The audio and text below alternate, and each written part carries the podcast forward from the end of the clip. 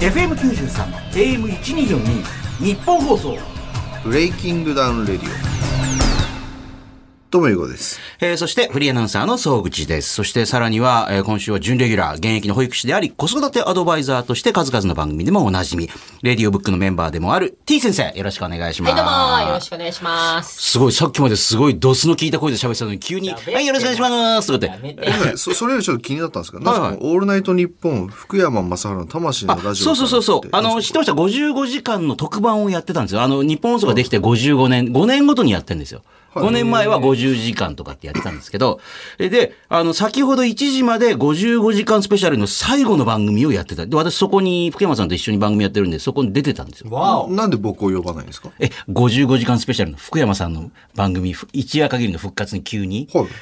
ほえ。いやいや、いやいやえなんで、え、なんで僕が呼ばれないんですか8年前に終わった番組が復活するんで、そのコーナーとかを復活させるんで、ええ、あの、多分全くその番組と関係ない人は急に呼ばないと思うんですよ。なんか、えなんか、つながりあれば呼ばれたんじゃないいやいや、だから、総口さん出てないつながりある。いすや、な何がうっせえのこれ。え。ごめんごめん。T 先生、同じアミューズとして、うっすっていうのもおかしい、ちょっと、ちょっとそれ軽くディスってないか、お前。うっすは福山さんの番組、まさの福山さんの番組だけど、何、何がうっせえお手伝い役の人と一緒だからって、うっすって。いや、違う違う違う。まあ、一応仮にも私アミューズの先輩で先輩風吹かしますけど、まあ、アミューズも福山さんに入れてもらったんですけど事務所なかったんだって、で。福山雅治の魂のラジオなのに、あ、それでもう、でな、そうなんでそか、うなんでかっていうと、あの、私がね、日本放送を辞めて、その時にあの、一緒にやってた魂のラジオも降板したんですよ。全部のラジオ降板して。はいはいはいえーで、あの、辞めて、それからしばらくした後に福山さんに、まあ、アミューズに入れてもらって、えーで、あの、まあ、そういうこともあって復活したんですけど、もともと辞めた時に、まあ、日本放送の偉い人に睨まれて辞めたんだよ、なんか私。あ、そうなんですかええで、復活するときに番組タイトルに名前入れると、エレベーター乗ってるときに大体そういう偉い人ってタイムテーブル見るじゃないですか。あはいれはまあ、総口戻ってきちゃうなってなるんで、えーそーっと戻ってきたんですよ。えそんなに睨まれててよくここ聞いてきましたね、逆に。そーっと復帰ほとぼり下げてたんですかうん、そ、もうその方はほら、もうね、多分定年とかってもうね、お年になったんだ、いなく、あもう手にそ召うされたんですかそっと、いや、手に見せられてない し、あ老害やの、ねそういう話好きだな、それ。あの、ごめんなさい。あなたも睨まれるぞ、本当に。今、腹抱えて笑ってますよ、人、人が手に召されたんですか。うわちゃちゃちゃちゃって、ややこしいな、キャラが渋滞して。まあ、そういうのがあって、終わって今日はまあ繋がった状態でブレイキングダウンレディも始まってると。だから、なんか、この番組初めて聞いてる人も多いと思うんですよ。だってまあ55時間のラジオはすごい聞いてる人も多いと思うんで、はじめまして、T 先生と申します。よろしくお願いします。もう一個賞をしております。さっきまでお、ずっと低い声で怖い言っわてたのに怖いですよね、なんかね。えー、あ、なので、あの説明しておきましょう。い初めての人も多いと思うんで今日はねい。いいえーブレイキングダウン。ブレイキングダウンっていうのは結構聞いたことある人多いんじゃないかな、ここ最近はね。知らない人はいないですよねえー1分1ラ ウンドで決着をつける。知らないやつの方が多いよ全く新しい格闘技の大会。ブレイキングダウン。えーま、まさにね、今日、まあ、さっきまで開催されていたということで、まあ、これほら、金曜日の夜撮ってるんであれですけども、えーまさに今日ね、ブレイキングダウン7が行われたばっかなんですけども、えー目の前にいる優子さんはそのプロデュースをはじめ、バズるブランドを作る企業、レディオブック株式会社の代表取締役 CEO であると。で、あの、報道されてましたけども、そのブレイキングダウンの、えー代表取締役社長に、まあ、今までももちろんね、えーまあ、参加したらアドバイザー的な立場でいた朝倉未来さんが、社長に就任したっていうのがヤフーのトップにバーンって出てたんですよ。はいはいはい。で、みんなが、おお、ついにそこまで、あの、引き受けてくれましたかみたいなコメント、ヤフコメついたりとかしてはいはいてはいは。で、あの、ヤフーに書いてあった、ヤフーニュースに書いてあったのは、ユーゴさんはこれからほら、ブレイキングダウンが今年、まあ以前からもね、発表されてましたけども、海外にどんどん進出していくと。はいそれに主に、あの、そっちをちに注力していくみたいな。そうなんですよね。まあ、あんまやりたくはないんですけど。そうなんですかもうね、今日わからんわ、この、この人の情緒が。どういう、あの、気持ちでやってんのか。いや、あでそもうほそうら、そうそう国内はもうある程度整ったから、いや、もう飽きてんすよ、多分。次行きたいです。やいや。秋田とか 飽きたから別にミクルさんはね。でもさ、みでもミクルさんが代表につくとやっぱり、まあ、ある意味、世の中の見方もちょっと変わるじゃないですか。おっとっていう。まあ、そうですね。まあ、とりあえず今、まあ言ったのが割と正論で、ええもう今のブレイキングダウンは割ともう自走できている状態になったんで、で、これからやっぱ海外はゼロスタートですから、そっちの方でまた新しい法人立てて、僕がそこ代表やって、で、もうま一た舵人、取りしてで作っ、て溝口さんが、なんか国内になんかもうちょっとこう注力していくみたいなことヤフーニューまあ、スもともと運営はやってもらってたんで、うんまあ、まあ、溝口さん、まあ、もともと運営をやってて、そっちの方もやってもらう。んなんで、まあ、僕はまあ割と海外の方に注力していくっていうふうに。それと朝倉未来さんの方からちょっと代表取締役社長俺やってもいいよみたいな話があったんですよ、みくるさん。あ、いや、そういうなんか独断ではなくて、ああほうの、ちょうどまあ、まあ、会社の問題なんであれなんですけど、まあまあのまあまあ決算とかいろいろあるので、あはいはいで、今の現状とか、まあ、今後のその、なんですかね、未来予想図みたいうんな、うん。これを立てるときに、まあ、こういうふうにしていこうかっていう流れの中で、まあ、組織体制も。あ、うん。いやでもなんか僕はがい優吾さん見てる限り、この人ってあんまりなんか1位出来上がったものを10にするのって楽しくなさそうで基本01が好きそうじゃないですかまあ、それは、どうよくわかってる。そうだから、ええまあ、おそらくブレイキングダウンは1になったんじゃないですかねまあでも、あの、国内の格闘技の大会としては、まあ非常にもう1位かなぐらいのもう知名度は得たみたいなのはまあ事実じゃないですか。なんかまあ、みんな知名度は、まあ、取れてると思います。ライジングとかもちろんね、格闘技好きな人は、まあディープとかもそうですね。あいのますけ、どブレイキングダウンですよ。要するにもう格闘技っていう枠じゃなくても、エンターテインメントっていう枠でみんな見てるじゃないですか。だからその、別に格闘技興味なくても、あれなんか、んみ、み、見せ物として面白いよねとか、エンターテインメントとして面白いから見るって人が増えてるので、格闘技、まあ格闘技エンターテインメントとは言ってますけど、うんうん。別に格闘技が好きじゃない人も見て、見れて楽しいものだとは思いますんで。まあだからいまだにその、 まあ、みくるさんが代表取締役社長になったあの後のそのヤフコメで、いや、引き受けてくれましたかみみたいなのもあるし、そそしたらその次には、俺はあれは格闘技と認めないとか、またね、あの、こう、そしたらそれにまた、いや、あれ格闘技じゃないって、あのそういうのもっとあの、み見て、見て面白いもんだから、みたいな、またぐちゃぐちゃぐちゃぐちゃ。でもそれもまた、まあ、あの、盛り上がっていく一つの過程でもありますもんね。人がワイワイ集まってくるっていうね。みんなちょっといい一言言いたくなるっていうね。えでも僕の周りで、も結構やっぱりブレイキングダウン見てる人多くってはあそうでもあの言わないでほしいってみんな言うんですよねあの、それは T 先生がユーゴさんと一緒に、あの、レディオブックのメンバーっていうのを、あの、いや、本当あんな人と付き合わない方がいいですよって ね。ユーゴさんと付き合うのが、なんで T 先生、やめた方がいいって、真摯にこう、意見してくる人がいるっていうね。えーそうもういるし、ええ周りの人たちもなんかこうそのブレイキングダウン見てるんですよあそうなんですかって言って僕ねちょっと関わったりしてるんですごい嬉しいですって言うと、まあラジオとかもねブレイキングダウンのやつ出てるんでって言うと、あのすごいブレイキングダウン大好きなんですけどあんまり私があのブレイキングダウン好きっていうとイメージ悪い んであの言わないでごくだめんなささいい。それは、あの、エリアで言うとどのあたりにいるかって、あの、保育園関めっ係。ちゃ広いですえよ芸能界いや的な。芸能だってもうゴリゴリのアイドルの方とかも見てるって言いますし、だからこの番組、あの、アイドルとかで見てるとか見てるっぽい人とかにオファー出しても、なんとなくやんわり断られるん ですよ。いろいろオファーしてるらしいんですけど、やんわり断ってくるってみんな、いやね、まあ確かにね、まあ興味あるみたいなんですけどね、まあ今回は、みたいな。好き本人は興味あるんですけどみたいなねあ、やから感があるから。そう だよ ああ、そうなんだ。いや、やっぱほら、でも荒っぽいってイメージがあるから多分ね。でも、見ちゃいけないってものを人間見たくなるじゃないですはいはいはいかはいね。はいね。あの、いや、見てることは内緒なんですけど。まあもちろん。 K1 とか雷神だったらいいんだけどまあ、確かにね。ああ、まあまあ、言いたいことはわかるわでも、だから海外進出についてこれからどんどんやっていくっていうことにますますなるわけですよね、ゆうこさんね。はいそうですねはいええそうです、そうですよね。話を戻していきますけども。なんで笑っていやいやいやいや急に、急に海外の話別。に海外戦略とかを聞きたいのに、これブレイキングダウンレディオなのに。あじゃあちょっと戻していい、ええ何をやるのじゃあその海外ってまず、あの、拠点をどこにするか。まず、ここから広げようみたいな。この国からおーなるほど広めましょうみたいえなー。今もう何候補か出てて。まあ、とりあえずアジアから行くってことですか。ちょっと言えないですけども。ああそうですかんまあ、とりあえず。まあアジアもってことですかうんそうです。まあ、とりあえず世界なんで、まあ、候補としてね日本以外のところでえね。ーで、まずは進めやすいところで、まあ、ベンチマークというか、まあ、その、今、うちのパッケージをそのまま持っていって、あとはそこに、こうあ、人を当てはめていって、とりあえず試してみる。まずはね。うーん。あの、よくそのマーケティング日本国内でなんかその新しい新商品を試すときって静岡のなんか決まった街があるみたいですよね。うん。なそういうイメージですよね。まずはじゃあここでマーケティングしてみましょうみたいな。へで、そこでなんか大会一回開いてみようかな。そうですねみたいな感じになっ。ってていうのはまあ、だまあ一回でも無理なんで、まあやっぱそれをまず1年半年ぐらいはやってみて。うんえそれ例えば向こうのその人たちんでオーディションもやってみてもちろんもちろんっていうことをやるってこもとちろんもちろんもちろんへえ面白いだからあれであのなんだっけバチェラーってあるじゃないですか、はいはいはいおーあれも要するにそのアメリカのバチェラー日本のバチェラーとか、各国でありますよねあれただやっぱりあの、やり方はどこの国も同じっていね。そうそうそうそういうことですよ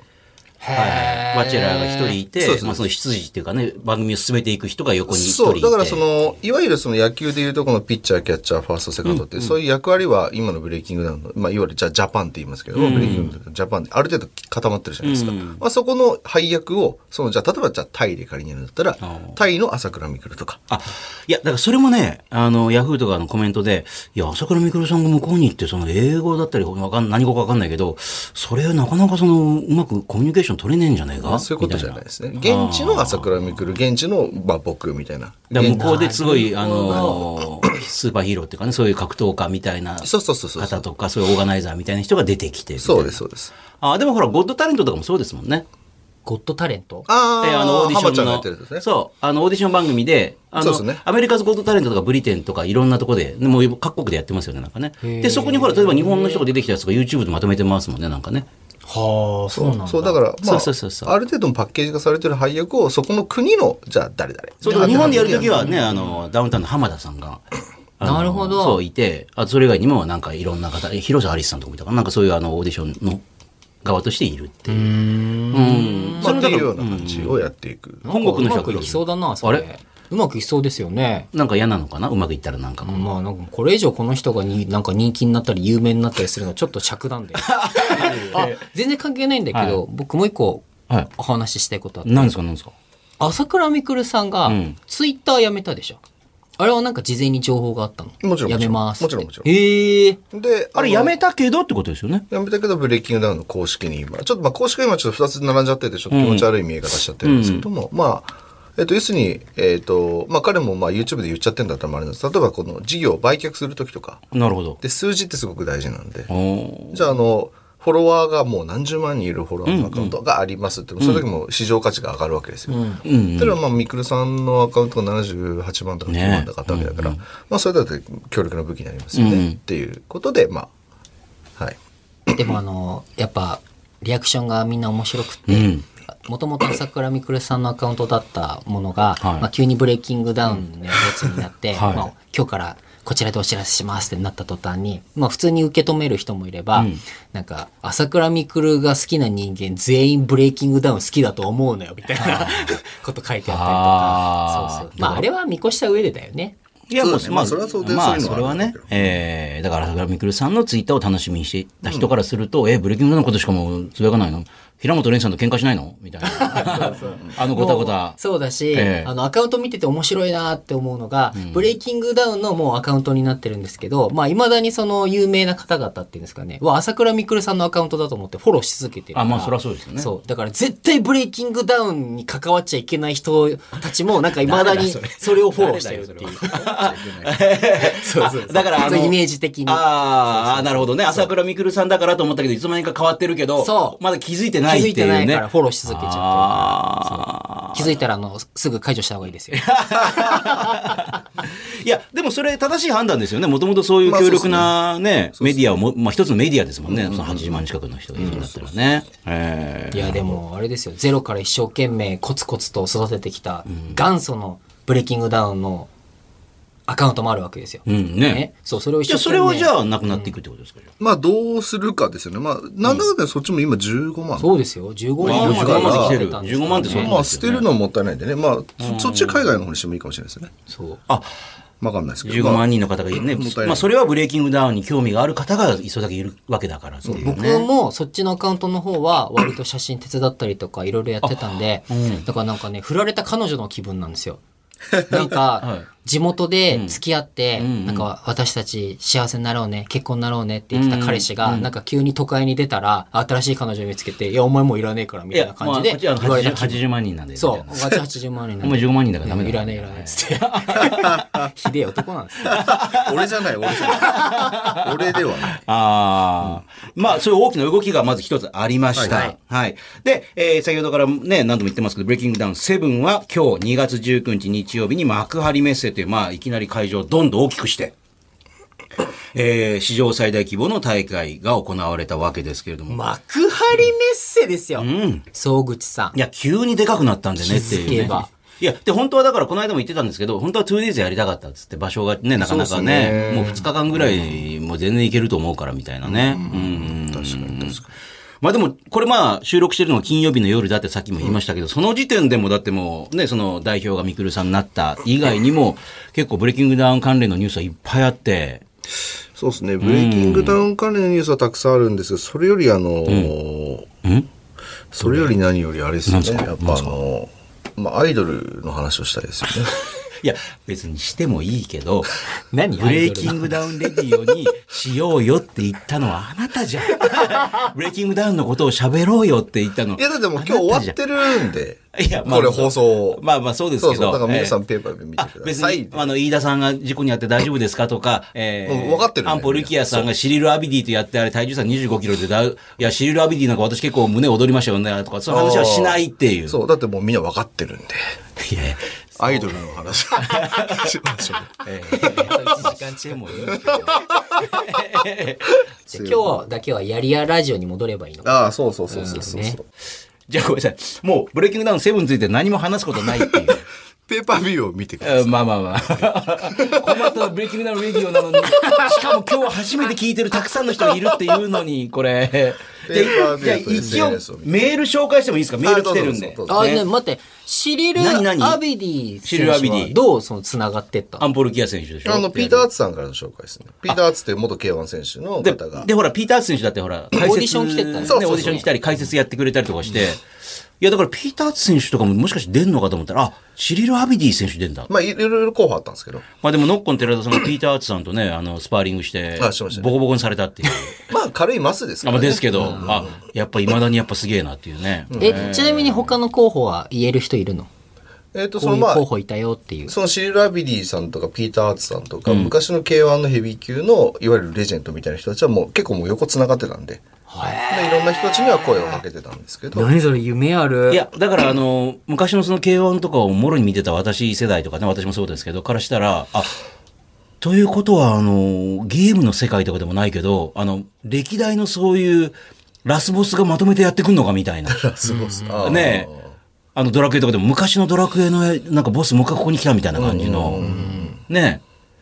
いや、見てみた人いっぱいいますよ。うん確かに確かじゃあ他にもなんかこれから先もしかしたら出てくれそうな人とかもにあいるとは思いますはああ。え、でも K1 の昔の人とかって多分 T 先生ってわかんないでしょだってシリル・アビディっつったっていや、僕、高校生ぐらいの時、もうど真ん中だったんで。あそうですかい、はい。知ってんのじゃあもう知ってる知ってあ知る、ってんだ覚えてますよ。あそううん誰か好きな選手とかなんかまあ覚えそうてる振られると出てこないんで すけど、名前言われれば、ああー、いたいたっていうぐらあ覚えいのてははいるってこと記憶のありますけど、ああの、武蔵とかでしょはいはいはい武蔵えい ままあした日よ本ね。としてはやっぱね、日本人 K1 はね、武蔵選手とかね。いた。ああ。え、それこそ正人さんとかもそうですかマサトさんもそうですね、K1 ね。まあそうですねそうですよね K1 出てましたよね。中量級のえ方、あと有名どころ。あ、はいはいはいはい。はいボブサップとか見てましたよ。ボブ・サップね。うん見てた見てた。ボブ・サップ選手なんか、まあ、体はめちゃくちゃでかくて重いですけど、まあ、出てくると、まあ、あの、話題にはなるでしょうね。うーん。あの人今どこにいるんですかなんか結構いろんなとこにいるってねへえ。ーいや、でも、あの、この間も引退しちゃいましたけど、引退したとはいえ、だって、まあ、シリューラビディ選手も一回引退してるわけで、それはヒョードルとか出てきたらね。ヒョードルやばい懐っすかしいねヒョードルヒョードルだって、この間も試合しても、この間負けて、もう、あの、引引退です退ねっていう。うんなんで、まあ、引退したとはいえ、限りなく現役に近いんで。まだやってたんだ。 1分間であの戦慄のロシアンフックとか見たらこうねやばいって相手がいない誰がやるのそれ っていや、でも。でもそういう夢広がりますようねんそう。そうそうあそうの、俺の最強を決めるね、妄想、妄想ね、マッチっていう。まあ1分ってそこがやっぱ面白いよね。そう、だからその、前ここに来たディープの佐伯代表も言ってましたけど。あ先週ねあの、格闘家でも1分だったら別に、まあ、違う競技だからって出やすいんだよね。さっき言ってたほら、あの、ブレイキングダウンって、まあ、格闘大会っていうよりまあエンタメ要素強いから、だったら出てもいいかなっていうね。そうです負けたらシャレになんねえとかじゃないからっていう。うんうんだってこれが3分5ラウンドとかだったらそんなもうちょっとね退いた人出るって結構厳しいじゃないですか、うんでも1分だったらいや、まあシリー・ラビー選手言い方あれだも、けどそうそう、ねあの、結構離れて、結構経ってる。でも1分間だったら、そうそうそうフルパワーできたらそこそこい、まあそこそこどころかね、かなりいくんじゃないかっていうね。そうそうそう。まあそういうところがね、あのー介入しやすいですよね。現役の選手も、もっと強かった選手うも。ねーん。で、これからもじゃあそういうレジェンド枠とか出てくる可能性が。そうっすね。まあ出すんじゃないですか。まあ僕はもう日本の方は知らないですけ ど。急に今、あの、突き放しながらスマホポチーってやってましたけどねまあ嘘ですけどまあ知らないは嘘だけどねえーやっていくけどっていうね。自分の役割をねえーでも海外に拠点作ったらそこからもいい選手引き抜いてきたりとかね。まあそれ、それもできますよね。海外でブレイクした選手とかね、日本でも見てみたいね。そうだ、とかね海外ですごい人気な人。まあだから海外は認知度あるけど、日本で認知ないっていう人結構いると思う。ね。まあ、それも海外で、まあその国でね。のブレイキングダウンでブレイクあしのたー選手とかが日本に来て、日本のそういう人気のブレイキングダウンの選手と戦ったりそとうだかからね逆。に言うと、だって日本の今のうちのね、ブレイキングダウンで有名な選手、誰も知らないですから、海外の人。まあそうですね。だまあ、日本は日本格人闘は知ってる家としてはね、有名じゃないからねってそういそうう、そういうねの。作っていけばいいですよね。ああ、なるほどね。竹原さんとかも出てほしいな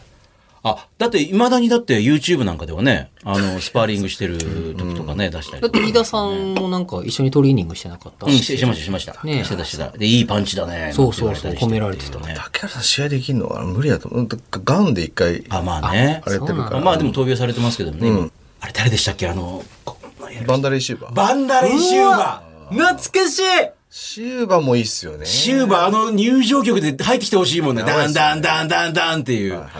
あれは熱いっすよね。あーバンダレーシューバーとヒョードルとかやってほしいですもんね、なんか。それ昔やってましたよね、プライドで、そう、でもほら、1分間でもう1回やるっていうあーや。ばめいっめっちゃ良くないですかそれレジェンド同士1分でね戦わせてほしい、だって野球選手だってほら、なんかあのーはいはいなんかドリームとか言って、なんかね、もう結構還暦に近い方とかも普通にやったりとかして、そこそこお客さん入ったりするじゃないです確かか。に確かに。 1分ならあけぼのも強いよあけぼのね、いや、強くないで しょ。えーっと、元代表から冷静な意見。ダメか。えー、あけぼのいダメやか最な。初の30秒ぐらいでも毎回強くないですかでも、ボビー・オロゴンさんが出てほしいですよ、だって。あーああ、ボビーさん、ね。だってシリ・ラビーに勝ってるっていうね。あ、確かに確かに。ねえ勝ってんですからってボビーさん解説席前回。解説席いたいやっぱちょっとつながりあるじゃないですか。うん確かに全然ありなんじゃないですか、ボビーさんは。もう普通に強そうですもんね。フィジカルがすごいですからいや、これ、ブレイキングダウンレディを聞いてる方って、えー、ぜひちょっと、あの、この人出してほしいとかっていうのもね、これメールでいただければっていうね、はいこの人とこの人対戦してほしいっていうね、ブレイキングダウンでっていうのもあったの、bd.1242.com、bd.1242.com です。えー、千葉県船橋市の26歳会社員ロマンさんありがとうございます。お笑い好きの僕が今回注目しているのは、第一試合、塗り棒と、えー、ホンダスイミングスクールの芸人対決。どうなったんでしょうね。これ、オーディションで爆笑をかっさらっている元芸人塗り棒と、朝倉海選手のモノマネでおなじみのグレープカンパニー所属の現役芸人、ホンダスイミングスクール。えー、試合の前に一ネタ披露する時間も欲しいです。はい、どうも、ショートコントとかって。いやでもこれ、ね試合内容によってはもうこれ12人食われますよねまあ、そうだよ塗ね。り棒ああねいやだからあの今後芸人さん同士の対決の場合はネタ披露の採点も含めた総合的な判定にしてください ちょっと軽く M1 的な要素も入ってあーなるほど 面白さもねえー面白さと戦いみたいなね楽しみえーどうなってるんでしょうか第一試合、はいあこれ予想どっちが勝つと思います塗り棒じゃないですあかそう。ですか T 先生もでも本田市民部スクールさんがどれだけ強いか全く塗り坊さんもね一応ほら、スパーリングやってますホンダスイミングスクールさんで、あの、カイさんと練習してるんですよね。ええじゃあもしかしたらちょっと、強いのは。でも、どうなんですか、ね、カイさんも何を考えてそれ急にホンダスイミングスクールさんをこう、何を考えてれれあのれ練習で強くあ、しいようっやて。いうや、別にカイさんが呼んだのか、本田さんが行こうとしたのか知らないああ、ですそうけですどか、。まあ一緒に練習してると。ましたねはいいじゃやあ甲斐さんとかみくるさんはもうあれでしょ再生数もあればいいんでしょいやいや再生数にこだわり続ける 男ね。YouTuber として。そうそうそう冗談ですどっちが勝ってるんでしょうか。世田谷区のラッキーパンチ30歳会社員の方ありがとうございます。えーインシュラント TikToker のイータロ選手と尻振りダンサー、アチュ選手の対戦はいろんな意味で目が離せませんが、試合中どういう状態になったらさすがにえーペーパービュー配信といっても配信が中止になりますかっていう。んどういうことですかあ、なんか、なんかポロリちゃうってことですかまあ、お尻出したりとか、完全にお尻出したどうなんだろうその場合って止まんのかねいや、止まんないんだ。止まらないじゃないですか。止められないですよ、多分ね。無理じゃないですか、ね、突発的なものは無理じゃないですかやっぱりあだからその後、もう一回出すときに、あの、モザイクかけろみたいな感じに。うねんなんですかねその安倍マさんに聞いてください、えこれどっちか、これどっち勝つんですかこれ予想でいくいやわかんないそのえっ、とアチュさんと。はい。おが尻出す人。全く。わからないんで お尻出しただけですもんね。うん。ただ、イタロさんなんか格闘技しっかり練習してる感じだったんで。なるほど。もしかしたらね、というね。えー楽しみ。千葉県浦安市の二十歳バラモンの男さんありがとうございます。今回ブレイキングダウン最弱の10人に来と、おでんツンツン男のマッチメイクは、えーマジでどうでもいいと思いながら面白そうだとも思っていますと。わかるね、ぶっちゃけ二人とも大して強くないんだけど、実力的には互角って いうね。え弱いなら弱いなりに勝ち負けがつくのもブレイキングダウンの面白さだと思ってますっていうね。これどっち勝つんですかね ?10 人に来と、おでんツンツン男。体重差が結構あるんで、これ。はあ。まあ普通に考えたら12人聞いたとは思うんですけどね。普通のフィジカルな話で言えばスシロー問題にも絡んでいってましたからね、なんかね、二人ともね、これね。えー、10人光ってるかもしれない。まあ正直彼らの試合は勝負論じゃないんで、別にどっちが勝ってもいい です。うん勝負論じゃないんで、これまあまあそうですよね。えー誰も試合内容を求めてないもんね。アンポルキア選手が。むしろ内容を求めてんじゃん、結果より。だあーから勝ち負けどうでもいいけど、内容ああ、そがう面か、白そういかか。ら。逆か、逆か。どういう試合をやったり、どういうふそううにそうそうそう笑いを取ってくれたりとか、まあ、どう真見せるかみたい真な剣にやったのがちょうど笑えてしまったりとかってね、うんなうんるそっちだと思いますねかっていうえー中野区のヒロトさんありがとうございます。オーディションで久保田選手がパイプ椅子でね、あの、こう殴りかかったということで、前回のシックスは中止になったアドリブ正雄選手対久保田選手。いねこの対戦。あと、やっぱりバン中村、えー、バーサスウリタっていうね、えーこの因縁対決楽しみにしています。えーあちなみに、えー実際にバン中村選手と戦った優吾さんは、バン中村選手どの辺が強いなと思ったのかもちょっと知りたいです、ね。おー聞きたい。なんかタフそうだなってイメージが。しかもなんか、だってこれ事前にバン中村選手いい体になってましたよね、なんか。なんか絞ってますよね。まあ体重がね、やっぱ、ウリタさんよりだいぶ重いんであ、絞んなきゃいけない。絞って結構ね、筋肉質になってましたよ、ね。あ本当ですかはい。史上最高にいい体みたい結な。でかいんじゃないですか ?85 キロぐらいあるんですかうんうんうんうんもともと。うんでももう、バン中村 VS 瓜田さんってもう、今までの流れでずっと言われ続けてるから、なんかもう見た気になってるんですよね。ああ、まあ、わかもうる。一回ぐらい戦ってるような気がそねうそうそうそうそう。まだやってないんだっていうね。まあやろうとしたんですけど、あの、一回寄り道してこっち行っちゃ ったんで。ええあんたでもいいようになっちゃったんでね。確かに確かに。ねえ。どんな、これどっち勝つのまずは。アドリブマサオバーサス久保田っていう。どういう試合になってるかっていう。あの、正雄さんの実力が全くわからないので。そうですよね。うんちょっキャラとしこかれは分からないですね。バンさんとリタさんはやっぱりフィジカルの問題があるんで、もともと多分、ナチュラル状態だと下手したら20キロぐらい差があるんで、う、うんん。まあフィジカルの差でバンさんかなと思うんですけど、うんなるほどね。バンさん結構パンチ力ありそうだもんね。あると思う。ね見てる感じ。まああの、あとね、まあさっきもちらっと言いましたけど、飯田選手がまあちょっと事故に遭ってしまってというね、ことで、まああの、エイトでは川島選手と戦うぞって言ってましたけども、川島選手の対戦相手が急遽決まったっていうね。そうですね。朝倉未来さんと佐々木さん。はい。まあでもよくこんなギリギリに受けてくれたっいてや、本ね当。そうっすよね。まあありがたい話で。ありがたいなっていうことですけど、まあそれも一体どうなっているのかということですよね。僕、あと安井さんとポーランドさん。こあポーランドの飛脚ね。れどっち勝つんだろむずいね。これ総合ルールなので、これだけ。で、安井くんってすっごくその1分内で、あ、か川島さんのやつも MMA になったんじゃないですかね。ああ、なるほど。あいやいやいやそっかそっか。えっ、と、で、そうですね。まあ、安井くんは、その1分間で2回ぐらい決めてるんですよね。関節技を。まあ、そこが見れれば面白いですけど、だからポーランドさんはね、もともと総合の選手なんで。うん、いやだからあのこれこれでも言いましたけどほらこの前の番組やってた福山雅治さんがあの強そうな人が、まあ、これ強いなと2人いて飯田さんと安井さんだって、ね言ってたんで、ええあの見ててあの青い柔道着の人強いよね、まあ、飯田さんも強いけどもちろんとか言って言ってたんでう。福山さんも注目の。そう格闘技大好きですからね安井さんどうなるんでしょうか、ねえこれあの来週、結果についてはそうですねお。話できると思いますので、えーぜひあの見た感想とかね、えーそのセブンの結果を受けて、次はこんな感じの対戦見たいなみたいな、そういうのも皆さんから、えーブレイキングダウンの BD.1242.com、BD.1242.com で待っております。そして、もう一つメールがね、いろいろ来てるんですけども、知ってました ?T 先生。あの、え先週ディープの代表来てね。はいえー、ゆうごさんが、え、先週ここ来たんですかそうへえ。ディープの、珍しいだからその代表だとか代表同士が、ああ、はいね、はいあはい。の、トップ対談で、ゆうごさんがディープに出るっていう、ちらっと聞きました来よ。ました。どう思いましたいや、どうせ負けるでしょ。 いや、もう僕はあの、ユーゴさんに期待するのやめたんで。 なんでなんでよ。いや、あのーバン中村さんええに、もええう絶対勝つって。あ、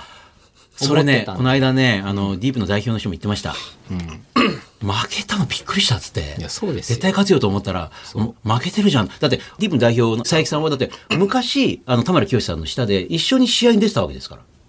ええっと、その佐伯さんってちょっと、ええってなるの分かるんで、ええあの、ええ普通に団体の代表なんだけど、ええ僕の師匠、はい。田田村村清清ささんんねでしょ、はい田村さんで人がいて、ええ田村さん田村さんと佐伯さんがまあ仲が良くて、なぜか団体の代表なのに、うちのプロレスに出させられてる。佐伯さん が。その時にまさにね、あのー謎の、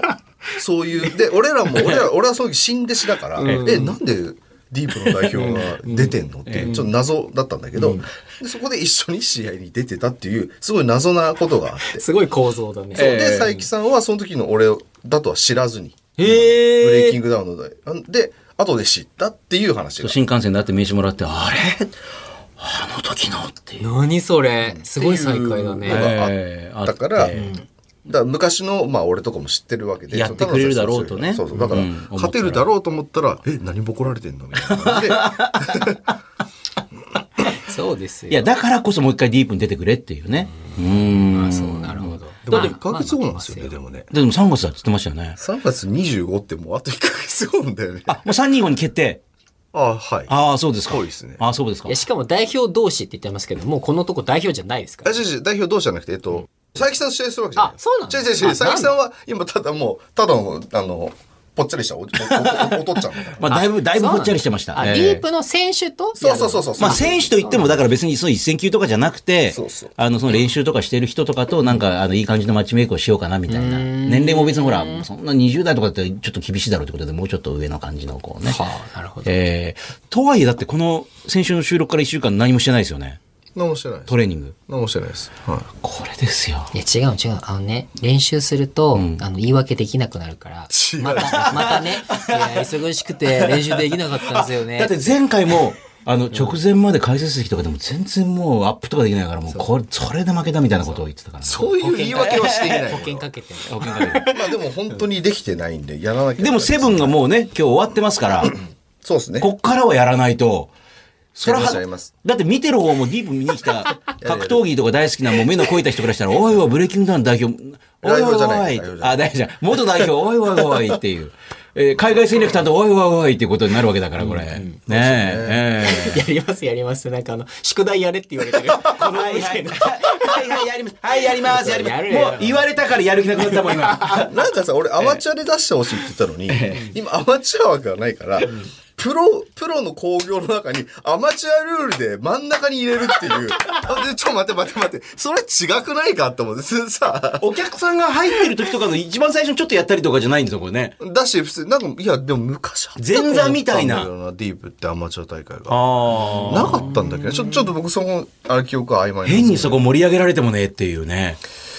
プレッシャーが結構ブレイキングダウン代表乗り込んできたぞ、こっちにとかじゃないわけですもん、別にね。別に乗り込むつもりはないですよ。あのアマチュアがやらせてくれてたらプ ロ工業に差し込まれたっていうだけな話なんで怖いわ。いや、それ、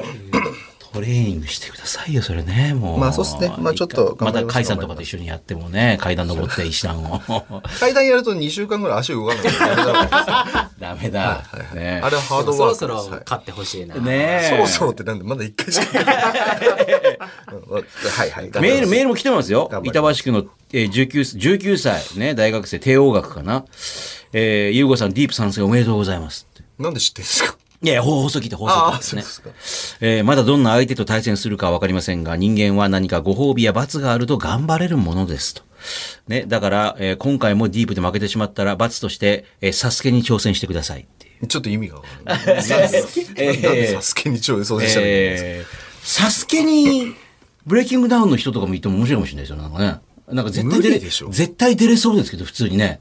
え、サスケってあのサスケですよね、こうなんか。そうそう。だってあそこにもほら格闘技の人とか出てきたりするじゃないですか、あれ大体瞬殺されてませんか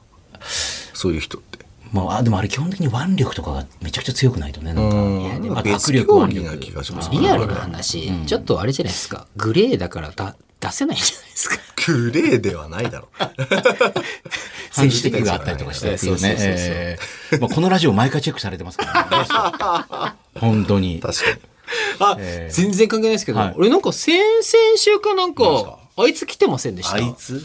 あいつ。あ、あのーひろゆきさんのモノマネでもおなじみ謎の生態師、ひろゆかないさんですね。そう。なんかたはいはまたま見てたら、ええなんか、ゆかないが来ました、みたいになってて。あ、来たんですかい来たんですよ。へえ。入り口で止められなく て。スルスルっと入ってきたそんれでるすすね、とやってきた。うん。そうこの間、昨日かな、今日かはいな。はいあの、YouTube の切り抜きで、はいひろゆきさんが、あの、もうモノマネのやつとは絶対に絡まないっていう。え宣言した宣言して、しかもそれひろゆかないを名指しで言ってたんですよ。で、彼と絡んでも僕のメリット何もないんですよ。 それはみんなが思ってたけど、そう。あの、そもそも僕が面白いと思ってないから、彼が滑って僕が悪いみたいな感じになる し、で、僕がそもそも面白いと思ってないから、真ん中されても面白くないから、はーみたいな感じになると、もう冷めた感じなんで、メリットない です。みたいな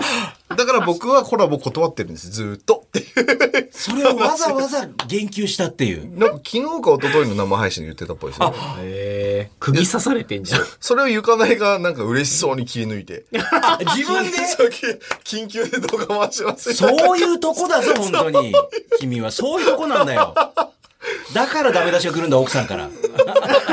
ゆかさんから来るわけでしょ、そうやって。ああああええひろゆきさんのねねえ。ええいや、この間も嬉しそうにその話を規定するんですよ、なんか。あの、ひろゆきさんのと奥さんが、あるパーティーに参加してるから行こうと思ってあ、あね、でも入れてくれ、入れないから、えーずっと駐車場で待ってたって、そう気持怖いち悪い、そう怖いいうことするからだぞって いう。何だからどうもその二人に伝わったみたいで、裏から逃げられたっていう 本当に嫌われてんじゃんと。いや、そりゃそうよ。 リアルにブロックされてるっていう。いやね面白いですよ、ね。まあそんな彼が来たんですね。そうです、そうです。言ってきますと、あの、これ初めて聞いた方、ひろゆきさんもレディオブックの、まあ、メンバーでもありますから、ブレイキングダウンに合わせて、もう今日本に来てるんでー。しえょっと、今回来ました。あだから多 分、はず。あ、まだ来てない来たで。はずで、当日解説とかしてくれるそうそうそうそう解説席にね。来てても来ない可能性ありますもんね。だって。そう。あひろゆきさんは12時ぐらいに来ますって LINE 来て、僕的に多分15時かなと思って。一応本本戦にも来てくれてるんじゃないかなっていうね。かなっていうね。えー、まだメール来ます。豊島区の30歳、ガッツダセさんありがとうございます。ついにユーゴさんがディープのリングでブレイキングダウンの無念を晴らすことになりましたが、佐伯さんは昔からの知り合いなんですよね。えーそのよしみで勝てそうな相手とマッチメイクしてもらおうとは思ってませんかって、それは思ってないですよ。思ってます。思ってますよ。いや、俺勝てる相手にしてくださいよって。代表パワーをねここで。なのに、プロ枠に突っ込まれたんだね。そう、おかしくないプロワークに突っ込まれてしょえっプぱロい試合ワーすクるでと俺が勝てる相当厳し人いってですよね誰って話なんじゃん。まあ、いや一一戦の人はまず無理ですよね。その第一戦でディでープも、でやって万る人は々が一俺勝ったら大変なことになりますよ、それ。ねえ、そう。それ大変こなそこと。あ俺がっていうか、大丈夫ってなるだからブレイキングダウンだったらまだシャレで済むけど、ディープに行ってディープの人が負けちゃうと相当まずいだろうみたいな。ディープの人がですディよ。ープの人が負けちゃった場合はね、ねもしね、万が一パーンってやってカーン入っちゃって。ラッキーパンチ入ってそのままそうガクーンって倒れたりとか。プロなのにみたいなそね。うそうそうそうそう。ああ、だまかあら、まあまあ、それはまあね、可能性低いんですけど、まあとにかく、あの、僕が勝てそうな相手は探してほしいで すよ。当たり前だよ。島名湖になって探してほしいね。それ年齢的にもそこそこ上の、別に年齢はどうでもいい。あそうですか年齢は別にどうでもいいですよ。若くてもいいんだけど、うん、まあとにかく、あの、勝てそうな相手を勝てそうな相手お願がいいいでしすねますね。体重40キロ台の人とかにしてもらえ る。ガリガリの。それは危 ない。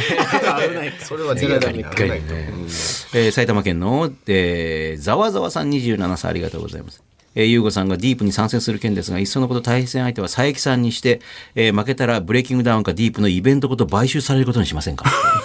規模でか。 ねえ、まあ、この際試合も電流爆破デスマッチにしてください。プロレスっすか 昔の大仁田さんのね、面白いですよね。なんか、よろよろって言ったらバーンってなるっていう。完全大ブーイングだと思う。ディープそんなことやったら 急にあのメインとかの間になんかでこうなんか鉄線とかを巻き始めてこうね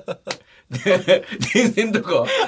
で電気をこうやって繋ぎ始めて、バリバリバリバリバリバリって、終わったら地味にまた電線外して、見でたい鉄線外していくっていうね。まあ真面目にやりますから、3月25日ですかね。ええ本当にやんのかな3分2ラウンドだって言ってましたよ、なんか。そらやるでしょスタミナもね、結構3分2ラウンドはそこそこですいからやね、ーでもこの人40秒ぐらいで切れますから ねこの間 ね。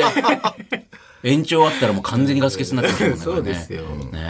え頑張っていただきたいと思いますはい応援してますえーブレイキングダウン7見た感想などを待っております。bd.1242.com、bd.1242.com。ちなみに、えー来週日曜2月26日14時までアーカイブ再生できるオンラインペーパービューチケットまだまだ売っております。えー配信チケットはブレイキングダウンライブか、えー、アベマペーパービューで販売中。えーブレイキングダウン公式アプリ、ブレイキングダウンクラブの有料会員の方は、えーブレイキングダウンライブの視聴チケットなんと、えー、20%オフで購入可能です。えー詳しい情報はブレイキングダウンの公式ホームページか、公式ツイッターでチェックしてください。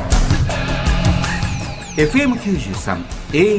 AM1242 ゆうごです総口昭久です日本放送ブレイキングダウンレディオさあ、ゆうごさんと私、総口秋久と T 先生がお送りしている今夜のブレイキングダウンレディオ、続いてこちらのコーナーです。私と格闘技えー、ゆうごさんがブレイキングダウンを手掛けている理由の一つに、元総合の格闘家として格闘技の裾野をぐんぐん広げていきたいという思いがあります。えー格闘技と聞くとハードルが高いなぁと思いがちですが、リスナーのあなたも子供の頃、空手、柔道、剣道などやってたという方もね、多いはずです。えーそこで、あなたの格闘技との接点を思い出してもらい、格闘技を身近に感じてもらおうというのはこちらのコーナーです。今週こちらご紹介しましょう。ということで、大田区のおさむちゃん、ありがとうございます。僕は小学校6年生まで、柔道の道場に通っており、中学に入ってからも続けるつもりでしたが、ある一件を機に柔道をやめました。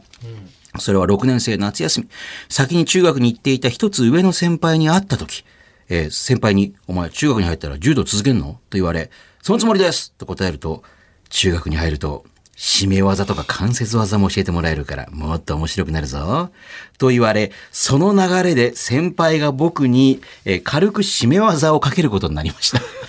もう嫌な感じするもんね、これ。えー先輩がかけたのは、おそらくまあ、スリーパーホールドのような裸締めだったと思うんですが、僕は一瞬でドーンと落ちてしまいましたと。えーもちろん意識は戻ったんですが、それでも締め技が怖くなって、えー締め技があるなら中学に入ってからは道場に通うのはやめようと決心しました。えーつまり先輩の可愛がりが原因で柔道をやめたんですが、今となっては締め技と関節技を習っとけばよかったかなと思っていますと。まあそうすると一気にまあ柔道っぽくなる広がりますよね締め技関節技とかね、うんまあ、投げ技だけじゃなくてっていうね、うんまあでも教わる形でね学ぶんだったらいいですけどそういう形で最初来られちゃうと、まあ、それは嫌になっちゃいますよね、しかもこれそうやってその後中学に入って入柔道にね道場に入るとその先輩がまた同じことをやってきますよねなんかね、まあでもその先輩はきっとあれですよね俺は新しいことを身につけたからちょっとあーやりたいっていう気持ちあったんでしょうねプロレスの技を休み時間にかけたくなるやつ、ね、そうそうそうそうそうそうえーねいますよねねかわいそうえー私と格闘技。えー格闘技のジャンルやくくりは問わず、あなたと格闘技の接点、思い出をお待ちしております。えー番組メールアドレスは bd.1242.com、bd.1242.com です。日本放送ブレイキングダウンレディオさあ、続いてお送りするのはこちらのコーナー。みんなファイターこれが自分の登場曲えーこちら地上波ラジオ限定でお届けしております。明日月曜日から仕事や学校というそれぞれのリングに上がり、それぞれの戦いに挑むあなたから、えー戦いに向けて自分のテンションを上げるための格闘家にとってのまさに登場曲とも言える曲をメールで募集しております。今週こちら。神奈川県川崎市の、えー44歳フューチャーさん、ありがとうございます。私の登場曲は、えーチャックベリー、ジョニー・ビー・グッドですと。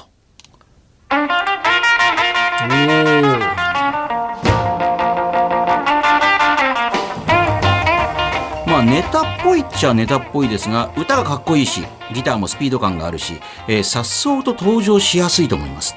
えー僕は昔背が小さく顔が四角くて童顔なことで、えーバック・トゥ・ザ・フューチャーのマイケル・ J ・フォックスになぞられてあ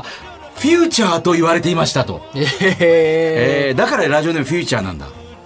えーということもあって「バック・トゥ・ザ・フューチャー」のような逆転劇が1分間で世界を変える「ブレイキング・ダウン」のコンセプトにも、えーそぐうし雰囲気が合ってるなと思いましたあーフューチ ャーって、あ呼ばれてたんだえー、フォックスとかじゃないんですねフューチャーなん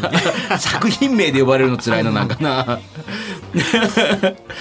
なんでって聞きたくなりますよねフューチャーフューチャーって言われてるとマイケマイケル・ J ・フォックスはかっこいいですけどねえでもいいニックネームだなねえそう背がセン小スさは顔が四角いっていうねねえそういえばでもなんかチャック・ベリーさんってあのーまあ、全米を回ったりした時に普通だったらバンドとか連れてくんですけど誰も連れてかないとかってこれ福山さんから福山さんから聞いたのかなへえ一人で行ってなんでですかお金かかるじゃないですかお多分お金にも厳しかったんじゃないですかその場にいるミュージシャンをう集めて、えー特に説明もしないでもうほんとすぐにライブ始めるっていう俺がこのインチャジョニー・ビッグドゥのイントロで「チャラララ」って言ったら合わせてこいみたいな「チャララ」って弾くからみたいなすごいですね。ジャズみたいな。ねえ俺が「チャラララ」って弾くからもう合わせろよって言ってて全米回ってたっていう話合わせられるの全員が知ってんだろうみたいな感じのこと言ってましたけどねまあ確かに逆にこれぐらい軽くても当時結構面白いかもしれないですよねなんかねうんはい確かにみんなみみんながみんななんか重ためのかっこいいやつダダーンねとかじゃなくてもね。ですよね。えーこのコーナーではあなたが自分を奮い立たせるときに聴いてる曲の、えーリクエストを待っております。番組メールアドレスはブレイキングダウン bd.1242.com bd.1242.com です。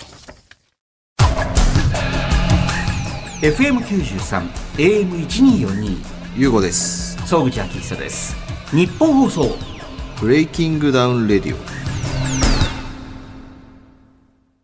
さあ、今週は準レギュラーのね、えー現役保育士であり、子育てアドバイザーとしても数々の番組でもおなじみ、えー本も売れまくっているというね、えー T 先生。新刊も出ましたねえ新刊でもう重版かかってるんですかもう。そうです2万5千本の重版かかってますえ、え、最近のやつじゃなくて。 2月2日発売です発売になったばっかりで。ティン先生のみんなのお悩みお助け中っていう本ですあまたアマゾンでもう売れまくるんでね、こうやってね。はいもうまだ10日間しか経ってないですけどもう4万5千部売れてますあのさ、あの、俺の絵の当てつけかもしれないけど、ええあなただけだよ、そんな売れてんの。 いやいやそんなこといやいや、いやレいやディオブッ本っク、レてディオブックだったら、あの、ひろゆきさんもめちゃくちゃ売れてるいじゃや、ん。だから、あの、異次元の奴らが、あの、レディオブックにい普るか通らのっていうね人を見相手取ってマウント取るんだよ。ダメだよあんたたちが異常なんだけど、でも今本って売れないじゃないですどっか。かの誰かはそう3千部だからねお前3000の売れてる方だわ。開きな開き直りか。方が気持ち悪いな。3年も売れてんだよ。はい皆様ぜひ読んでください、ねぜひあ、これか。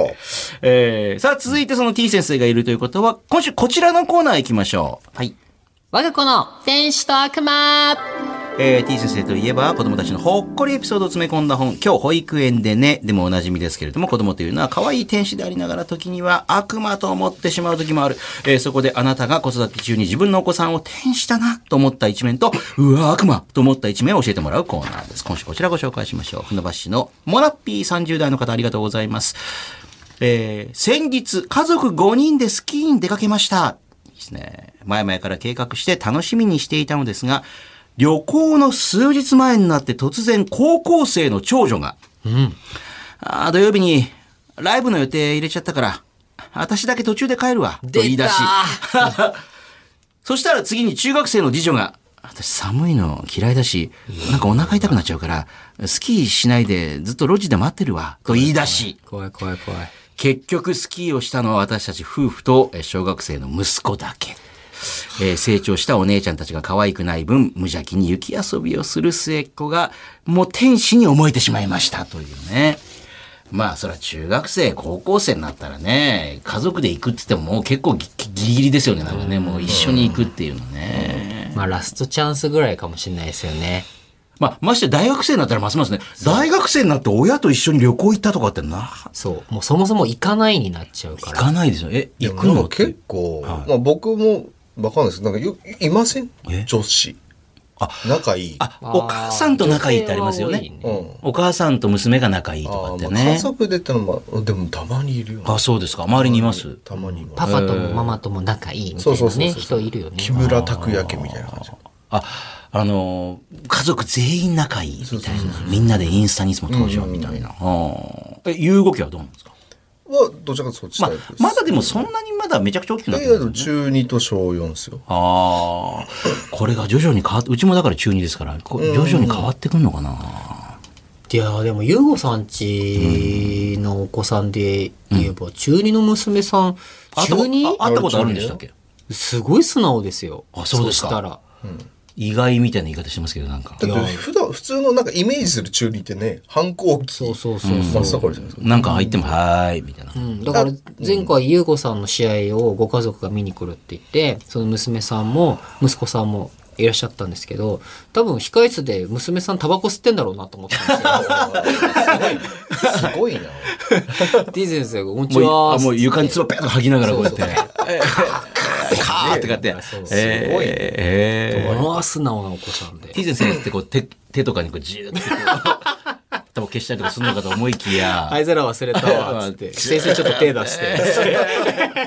ええどんなヤンキーなんですかと思ったら、すごい素敵なお子さんでしたよ素直でそんな子供たちが応援する中、負 ける。またディープも応援に来るんだろうな、これは。そうですよねえ。まあでもこういうのは、まあ、モナッピーさんしょうがないですよ。でも、息子さんだけ、てかまあ、旅行に来てくれるだけでも、そう私行かないとかじゃないわけだから、全然いい子ですよね、これでねも。逆にこっから10年、20年経ったらまた家族旅行行くこともありますからね。それあるかもしれないですね。そううちもだ大人になかってからら、そうそう、大学生とかになってね、一人東京に出てきたら、親と、えーとかって思うけど、今となってはなんかね、もう大事にしなきゃなとか思ったりしますもんね。すえー、さあこのブレイキングダウンレディオ、えー、我が子の店主と悪魔、あともう一つあったらいいな、こんな保育園で、今日はね、ちょっとお時間なくなってしまったんですけども、えー、理想の保育園、こんなことやってくれたらサービスあったらいいのにとかね、ぜひぜひ皆さんも送っていただければというふうに思います。えー、件名のところに、保育園、もしくは我が子と書いて、アドレスはブレイキングダウンの BD、BD アットマーク 1242.com、BD アットマーク 1242.com に送ってください。日本放送ブレイキングダウンレディオこの番組ではあなたからのメッセージお待ちしておりますメールで bd アットマーク 1242.com ブレイキングの b ダウンの d bd アットマーク 1242.com まで送ってくださいブレイキングダウン代表で、この番組のパーソナリティ、ゆうごさんへのメッセージ、質問、まあ、格闘技についてや、会社の経営、ビジネスに関する話でも OK です。そして、いろいろなコーナー宛てのお便りも待っています。まずは、ブレイキングダウン企画室。えーこちらはブレイキングダウンの開かれた会議室というイメージで、あなたが考える、こうしたらもっとブレイキングダウンが面白くなる。えー例えばこんなサービスがあったらもっと楽しくなるとか、まあ、そういうアイディアを目安箱感覚で気楽に書いてください。えーこんなルールを追加してほしいとか、えーこの選手とこの選手マッチメイクしてほしいとか、えーブレイキングダウンにこんなグッズがあったら買うのになとか、あなたのアイディア、素朴な意見をお寄せください。さらには、アナザーブレイキングダウン。1分間で、これ、できます。あなたが持っている1分間でできる、まあ、披露できる特技を教えてください。その特技は、1分間で、例えば最高150回サッカーのリフティングができますとかね。1分間でお尻使ってくるみ30個割れますとか。1分間一度も噛まずに早口言葉を言い続けられますとか、まあ、何でも OK です。面白そうな内容であれば、まあ、番組に電話で出演してもらって、その技を披露してもらおうと思っております。メールにはどんな特技の持ち主なのか、まあ具体的なアピールと電話番号など連絡先も忘れずに書いてください。そして、私と格闘技。まあ普段会社にやってるんですが、実は今道場格闘技のジムに通ってますとかね、えー小さい頃空手道場にいやいや通っていた割には市の大会で優勝したことがあるとか、えーちびっこ相撲で全国大会に出たことがあるとか、えー子供の頃はプロレスに夢中でしたとか、えーメールであなたと格闘技の接点、思い出を書いてください。さらにもう一つこんなコーナーがあります。みんなファイター。これが自分の登場曲。明日は仕事だ、学校だ、といった、まあ、ある意味、それぞれのリングへ上がる戦いに挑んでいく、あなたから、戦いに向けて自分のテンションを上げるための格闘家にとっての登場曲とも言える曲を紹介する、まあ、あなたの登場曲、地上波限定のこちらはコーナーになります。あなたが自分を奮い立たせる時に聴いている曲を、その曲の思い出や、その曲のどの辺が好きなのかとともに、メールでリクエストしてきてください。すべてのメッセージの宛先は bd.1242.com ブレイキングの B、ダウンの D、bd.1242.com まで。いうこと。えー、総口秋久と準レギュラー T 先生と一緒にお送りしてきました。ブレイキングダウンレディオ。えー、ね、T 先生は今、ゆうごさんに送るためにスラムダンク全巻を一気に Amazon で買って今、そうですブ。レイキングダウンね、まだあの、ブレイキングダウンレディオのなんか間で話したんですけど、こうレディオブック株式会社にもそれを送ると、送りつけると思うね。今一一生懸命レディオブックの住所調べてます。聞けばいいじゃん。すぐ出てく る。だからずっといじってそうね。えーさあ、それでは今週も、えーこちらのコーナー最後にお送りしていきましょう。 1分間で結論。これって我慢ですか忍耐ですかえー、ゆうごさんは、幻冬者から出版した本、T 先生に比べたら全く売れてないというね、え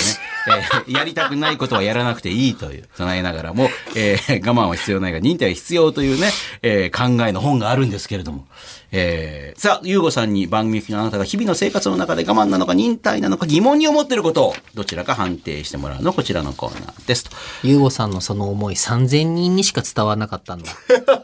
?3000 人も。もう、どれだけ返本があったかもわかりませんけ ど、ね。確かに。全部言ったかわかんないですからねえー神奈川県相模原市の、えー、36歳会社員ガチャガチャさんありがとうございます。別に悪いことをしてるつもりもないけど、えーなんとなく罪悪感があるので、オナニーは、妻が寝てる時ではなく、えー週に1回だけある、えー妻が、えー朝出勤して僕が昼過ぎ出社の日、えー妻が家にいない時間にしかしないようにしている。これは我慢ですか忍耐ですかそれともただ、えーのびのびオナニーをしたいだけですかって来てますけど。言われるんですかやめやめてとか。ああ、オナニーすんなとか。そう。言われるんですそこまでは言われないでしそょ。の前に言うの一時。私これからオナニーしてきます で宣言して言わしてまいりますとかって言わないでしょ。いや、ほら、よくそのゴミ箱の様子とか。 ああ、そんなこと見る人いるのかなトイレとかシャワーでやればいいんじゃないあとほら、あのー、ペンが使いたくても、 ゴミ困るから使えないとか。確かに天下は ね、そんな皆様に何ですか情報があるんですよ。えど うしました ?YUGO。急に、ジャパネ YUGO ッ融トだ合。なえっとね、背徳感のない天下がね、今後出るんですよね。これがまた。どこから出るんですかそれ。今流行りのですね、はいブレイキングダウンというですからですね、でもそれお高いんでしょ高いんですよ。高いんだ。高 普い通のの天下よりは高いんですよ。ああ、まあまあ、あの、 ちょっと乗っかってるっていうそれね。はしょうがない。OEM なんで、ね。あ OEM です仕からね方がないです。え高いけど、高いけど、ええ高背徳感を消せる。あどういうことですかだってブレイキングダウンの点が面白そうじゃんだって1分勝負みたいなね。なんで、ネタで変える。 1分でいけるとは言えないわけですもんこれね。いけるとは言ってないです。1分勝負いっいて。いけるとか言い始めるとなんかちょっと怒られたりするから、なんか。でお前が戦えよってことですよね。ああ、それいつ発売なんですか一応3月頭ぐらいを予定はしておりますね。おお、もうすぐじゃん。商品ね、私も、あの、T 先生もちょちらっと見たんですけど、はいあれはね、盛り上がる。あネタとして。うん。だから買いやすいですよね。会社の飲み会とかの、あの、ビンゴとかの商品とかにも最適だもんだって、ああいうの。確かに。うん。普通のだとね、ちょっとあれかもいしれや、ない普けど。通にいきなり手が出てきたら、ええってなんでこれってなるけど、あの、1分間でお願いしますなんて言ったら。イエーイみたいな、やったー面白とか、あとまあ、これ絶対もう予言してきますけども、こぞって YouTuber の皆さんが、やるでしょう本ね。当に1分間なのかみたいなや感るじでしの。ょうね。ええやるでしょうね。ねえまあそれも見越して。ええはじめ社長さんありがとうございます。はじめ社長さんみたいなセレブ YouTuber からひろゆかないさんまで。底辺ゆかな底い辺 YouTuber まで。 えーあるでしょう。これ楽しみにしててください。えーというわけでお送りしてきました、ブレイキングダウンレディオ。この地上波バージョンは放送から1週間以内なら、ラジコというアプリでもう一回聞けます。そちらもぜひ、えーそしてこの番組、ポッドキャストでフルバージョン配信中です。こちら番組ホームページをはじめ、ラジオクラウド、アップルポッドキャスト、スポティファイなど、えー主要ポッドキャストサービスでも聞けます。ブレイキングダウンレディオ、えー、ゆうご、総口、t 先生などで検索して聞いてみてください。じゃあ来週は、ブレイキングダウン7のことをね、じっくりといろいろ掘り下げてもらうと思っております。はい来週もお楽しみにお会いいたい総口と、ゆうごとそして、 D 先生でしたま。た次回。バイバイ。はい